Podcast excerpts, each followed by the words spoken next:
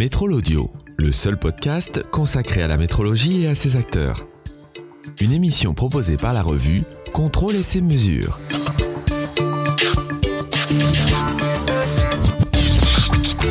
À l'occasion de l'inauguration de la nouvelle extension Hauser Flow à Cernay, le groupe en a profité pour dresser un bilan satisfaisant de l'année écoulée et pour ouvrir de belles perspectives. Premier au micro, Laurent Mulet, directeur général d'Undressauser France, qui partage sa vision de l'entreprise. Laurent Mulet, vous êtes directeur général d'Undressauser France. Comment ça va? Écoutez, ça va, ça va très bien euh, sur plusieurs, plusieurs dimensions. Déjà à titre personnel. C'est important. c'est important, oui. Et puis au niveau de l'entreprise, euh, dimension France, mais aussi dimension du groupe, euh, puisqu'on a des résultats qui sont constamment en progression. Euh, j'ai presque envie de dire, quels que soient les événements et l'environnement extérieur à laquelle on, a à faire face. Vous avez passé la crise sans problème alors, il y a toujours des problèmes parce qu'une crise, il faut y faire face, il faut constater ce qu'elle représente, donc c'est déjà un problème par elle-même, si on peut dire. Euh, mais d'un point de vue euh, et d'un point de vue résultat, oui, on l'a passé très très bien. Et la situation dans laquelle on est aujourd'hui est extrêmement, extrêmement bonne, avec en plus des bonnes perspectives. Donc oui, très clairement oui. André Sauser, faire de lance dans l'innovation, c'est quoi la nouveauté cette année? Alors il y en a plusieurs. Euh, la nouveauté, c'est déjà de remettre euh, ou de, continuer à, avoir un nombre de brevets et d'innovations de, importantes. Combien de brevets déposés cette année? Alors cette année, il y a exactement 258 brevets déposés. J'ai l'habitude de dire sur une année civile, on a 245 jours de travail, on dépose plus d'un brevet par jour. Et par rapport aux années précédentes, c'est la même tendance? C'est euh, une reprise en main du nombre de brevets, si on peut dire. Pourquoi? Parce que pendant la, pandémie, moins de contacts humains, un petit peu moins de brevets. Donc on retrouve la croissance en nombre de brevets, sachant qu'on a atteint des fois 500 brevets par an. Donc ça repart, ça repart à la hausse. Ça, c'est un des effets de la pandémie. Un peu moins de contacts, un peu moins de brevets, et là, ça repart à la hausse. Sur quoi portent ces brevets? Sur tout azimut, que ce soit sur la partie produit par elle-même, c'est-à-dire des nouveaux capteurs, des nouvelles euh, innovations associées à la, mesure, mais aussi sur les, logiciels et sur l'IT, c'est-à-dire comment on va mettre à disposition les données des capteurs. Donc c'est vraiment tout azimut. Aujourd'hui, c'est vraiment indissociable. Le capteur qui prend la mesure, mais aussi il faut interpréter les données par la mesure. Le monde industriel est comme le monde moderne, en fait. Hein. C'est le monde moderne, c'est-à-dire que la mesure doit être exploitée. La, donnée, c'est un élément fondamental pour le futur. Donc, on doit le mettre à disposition de nos clients, des utilisateurs, pour extraire des diagnostics, pour pouvoir continuer à piloter leur process de la meilleure façon. Donc, il faut avoir de l'information. Il faut aller la chercher dans le capteur. Ça veut dire que vos clients n'ont plus les capacités eux-mêmes de comprendre les données pertinentes? Si, si, ils ont bien entendu, ils ont la capacité comprendre, ça c'est pas du tout mon propos.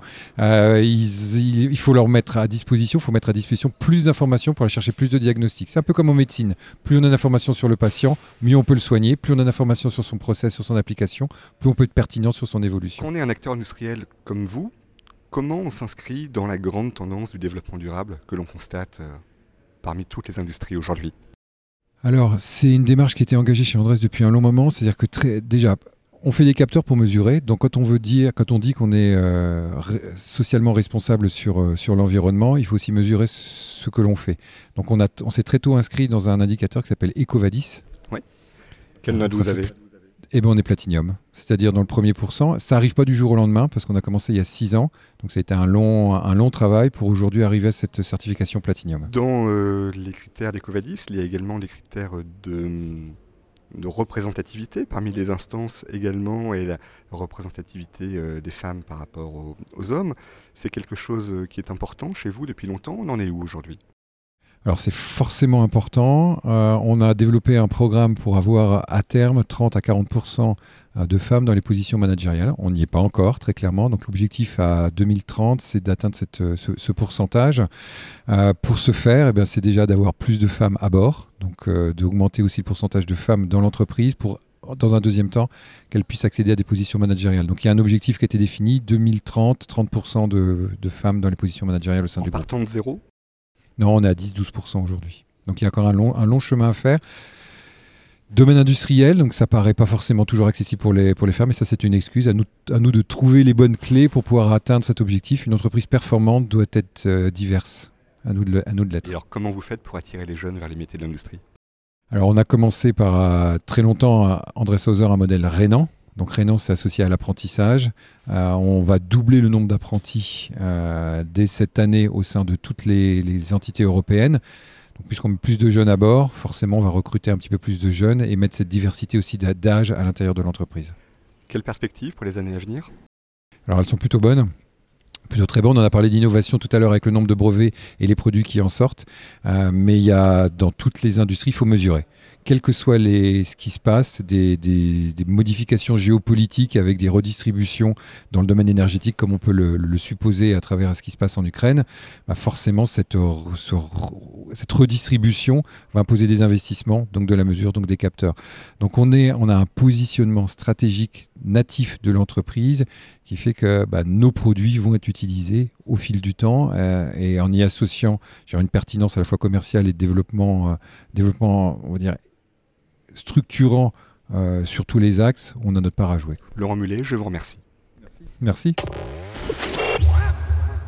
Place maintenant à Aurélie Genet, Team Leader Marketing Process Industrie, qui répond à la question comment les capteurs deviennent intelligents? Aurélie Genet, vous êtes chef de produit chimie et process industriel. Aujourd'hui, dans une présentation euh, de ce que vous faites chez Andrés Hauser, vous avez répondu à une question. Comment les capteurs deviennent intelligents? La réponse, c'est quoi? Alors, euh, de nos jours, euh, c'est vrai que la plupart des, clients utilisent uniquement en quelque sorte quelques données euh, du capteur, par exemple un débit pour un débitmètre, hein, ce qui peut apparaître logique. Mais les, capteurs, c'est bien plus que ça au final. Hein. On va retrouver beaucoup, beaucoup de données dans nos, capteurs qui, peuvent être utilisés aujourd'hui dans le cadre de la maintenance prévisionnelle. Des données qui étaient dans les capteurs mais qui n'étaient pas exploitées par les utilisateurs des capteurs et donc aujourd'hui, vous les mettez à disposition de tous les utilisateurs de manière euh, plus intuitive et qu'on puisse aller euh, interroger à distance. Voilà. Donc en fait, donc il y a effectivement plusieurs, euh, plusieurs pans, on va dire. Hein. Soit d'un côté, on va pouvoir aller faire un contrôle de bon fonctionnement, donc de l'appareil, pour vérifier si le, capteur est toujours fidèle en fait à l'empreinte qu'il était en sortie d'usine, si vous voulez. Donc avec, on va vérifier l'électronique et le tube de mesure. Et d'un autre côté, on va pouvoir suivre des paramètres beaucoup plus précis, euh, type amortissement, euh, intégrité du capteur. L'utilité, au final alors l'utilité, c'est véritablement euh, de pouvoir éviter les arrêts non prévus sur les, sur les usines, hein, d'aller faire contrôler certains paramètres qui peuvent bah, avoir un impact sur l'intégrité du capteur pour éviter bah, d'arrêter le process de façon ininterrompue et, de mettre en, place une, véritable maintenance prédictive. Donc techniquement, on est au point. Ce qui compte maintenant, c'est de faire entrer euh, ces pratiques-là dans les mœurs de la maintenance prévisionnelle notamment. Tout à fait, tout à fait. Ouais, ouais. C'est le gros challenge euh, qu'on peut, qu'on va pouvoir avoir euh, côté fabricant. Aurélia Genet, je vous remercie. De rien, au revoir. Enfin, c'est Patrick L, directeur marketing, qui dresse le panorama de l'innovation dans le groupe. Patrick L, on nous a dit tout à l'heure qu'il y avait presque un brevet par jour déposé cette année euh, chez Andrés Hauser, mais au final, à quoi ils servent ces brevets? Quelles sont les innovations? Alors, euh, c'est un vrai moteur pour, pour nous, pour les gens de notre développement, pour euh, aussi quelque part protéger notre, notre intelligence. Et donc, on a aujourd'hui un portefeuille d'à peu près 8200 brevets actifs, donc ce qui est assez énorme, dont 258 en 2021. Euh, et bien sûr, ça continue sur 2022 déjà. Donc, euh, les, éléments les, plus significatifs, c'est vraiment euh, certains brevets qui nous ont permis vraiment de, je dirais, créer des, nouvelles tendances, des nouvelles façons de faire sur le métier. Alors lesquelles, par exemple? Alors, je dirais historiquement, on peut revenir sur le Liquifant, la, la, lame vibrante de détection de niveau, qui est vraiment breveté, notamment le système d'excitation. Et c'est quelque chose qui a été réalisé oh, il y a, il y a bien bien longtemps et qui a fait que cette, euh, cette technologie aussi euh, nous a permis nous de nous développer sur tout ce qui est détection euh, numérique, en tout cas électronique, sans avoir des éléments mobiles.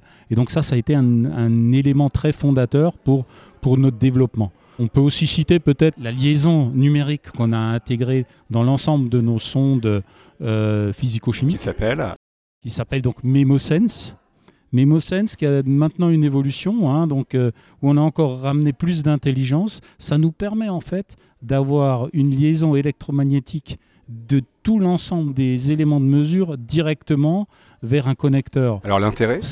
L'intérêt, premièrement, euh, le, connecteur il est complètement euh, surmoulé. Il n'y a pas d'éléments euh, métalliques à l'extérieur, donc pas de corrosion. Une, une, véracité de l'ensemble des informations et ça nous permet aussi de stocker à l'intérieur de, de cette partie électronique qui est embarquée sur l'électrode les caractéristiques de l'électrode. Et donc, de ce fait-là, euh, n'importe quel transmetteur de notre famille est capable de reconnaître la sonde et de se, je dirais, s'appairer directement avec cet élément. Et parmi les brevets déposés en 2021 ou ceux qui sont en cours en 2022, est-ce qu'il y a des choses prometteurs qui arrivent, des changements encore de, méthode et de techno Il y, a des éléments qui, concernent plus particulièrement euh, encore les évolutions sur les mesures radar en niveaumétrie.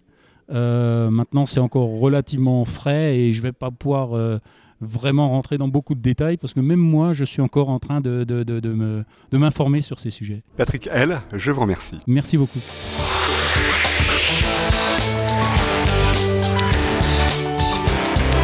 Vous venez d'écouter Métrol Audio, le seul podcast consacré à la métrologie et à ses acteurs, par la revue Contrôle et ses mesures. Pour réagir à cette émission, vous pouvez nous écrire à l'adresse suivante contact at editocom.com.